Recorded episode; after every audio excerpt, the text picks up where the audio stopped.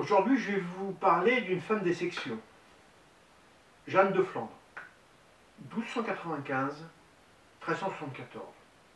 C'est la Cléopâtre, l'Amazone du Moyen Âge. Elle est surnommée Jeanne la Flamme. Elle est née de Louis Ier de Flandre, comte de Nevers, et de Jeanne de Rethel, comtesse de Rethel. Elle sera duchesse de Bretagne par son mari, Jean de Bretagne, dit Jean de Montfort, de 1341 à 1345. En 1341, Jean III de Bretagne, dit Jean III le Bon, revenant de Flandre, mort à Caen. C'est un proche de Philippe VI de Valois. Il l'accompagne même en Flandre après le soulèvement des Flamands contre son fils Louis de Crécy ou Louis de Flandre par Artevel et Édouard III d'Angleterre. Alors, donc au départ, Jeanne de Flandre avait pour ennemi le roi d'Angleterre.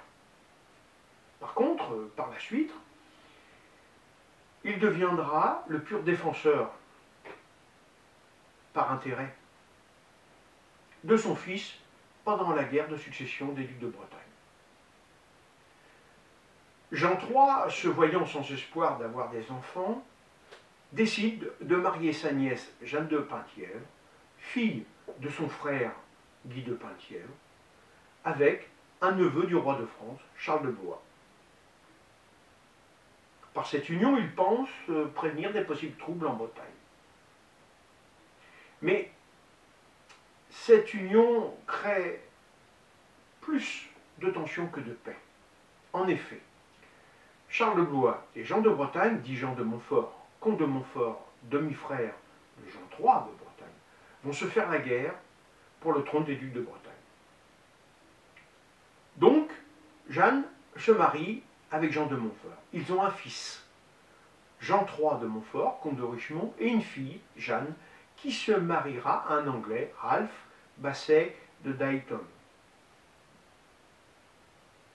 Mais un événement important change la donne, et surtout l'alliance.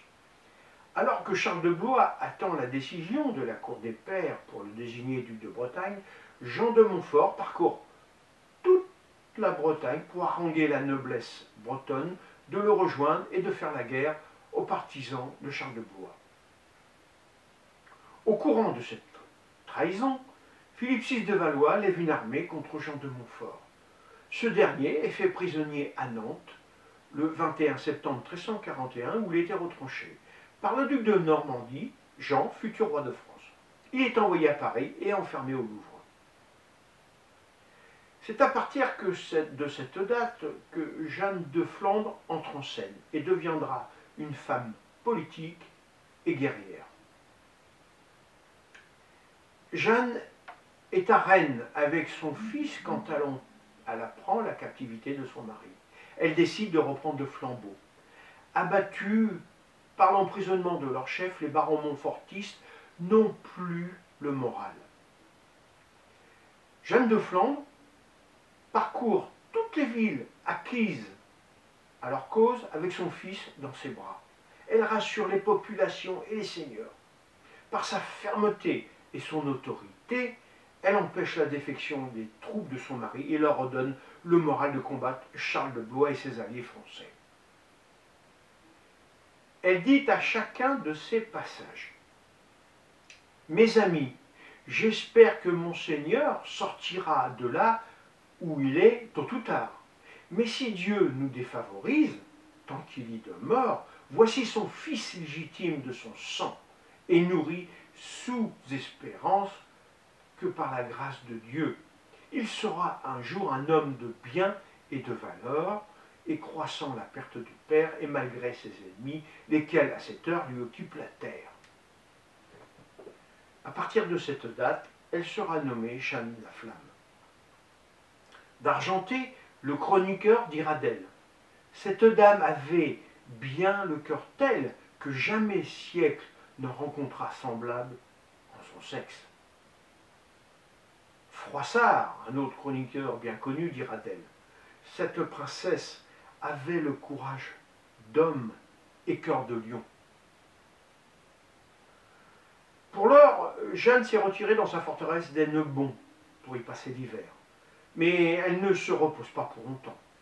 Douée d'une grande habileté dans les négociations, elle renforce les garnisons des villes acquises à sa cause, fait réparer celles dont les fortifications sont endommagées et accorde certaines libertés à ceux qui la suivent. Au printemps 1342, la guerre se rallume. Charles de Blois, soutenu par Philippe VI de Valois, reprend la ville de Rennes avec 12 000 hommes. De son côté, Jeanne accepte l'aide d'Édouard III. Les Français approchent d'Hennebon.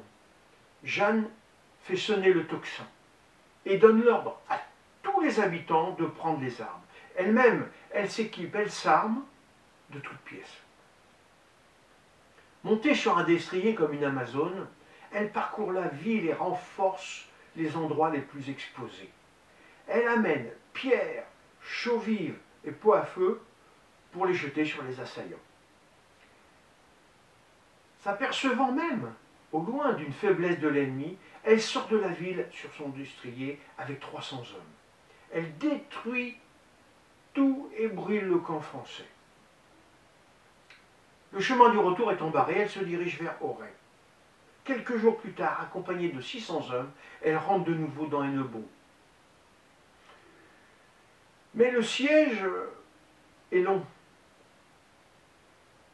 Et elle vient à bout, il vient à bout de sa témérité. Désespérant du secours des Anglais, elle se résout à se rendre. Quand débarque une troupe avec un fort contingent d'hommes. Les Français sont surpris par les Anglais et perdent pied. Charles de Gaulle est obligé de lever le siège.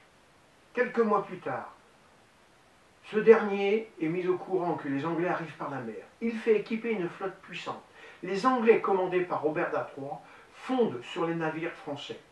Jeanne de Flandre, aux côtés des Anglais, se bat héroïquement, comme un chevalier le plus brave. Ni vainqueur, ni vaincu. La tempête oblige chacun à se réfugier dans les ports du littoral breton. Robert d'Artois et Jeanne de Flandre se réfugient à Vannes qu'ils investissent. Quelques jours plus tard, Charles de Blois décide de reprendre la ville. Lors de ce siège, Robert d'Artois est maintenant blessé. Édouard III le remplace. Il débarque à Vannes.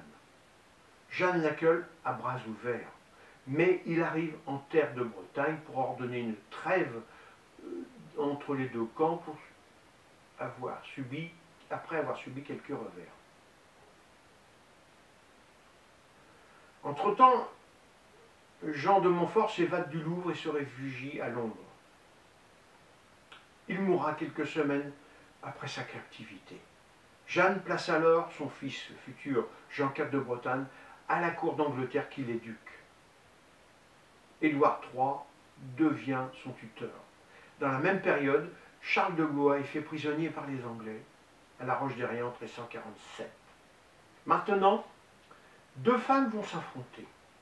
Jeanne de Flandre avec les Montfortistes et Jeanne de Penthièvre avec les Blessistes. On appellera cette guerre dorénavant la guerre des deux Jeannes. Une trêve est signée entre les deux rois. En Bretagne, les deux camps sont fatigués d'une guerre sanglante qui aura duré 23 ans, de 1341 à 1364. Jamais la fermeté de Jeanne de Flandre ne fut remise en question. Elle transmit toute sa force son opiniâtreté, son talent guerrier et son savoir à son fils, qui deviendra duc de Bretagne au traité de Guérande en 1365. Elle mourut dans l'année 1374. À Hennebon, dans le Morbihan, en 1953, la ville donna le nom Jeanne la Flamme au pont qui engendre la rivière le Blavet.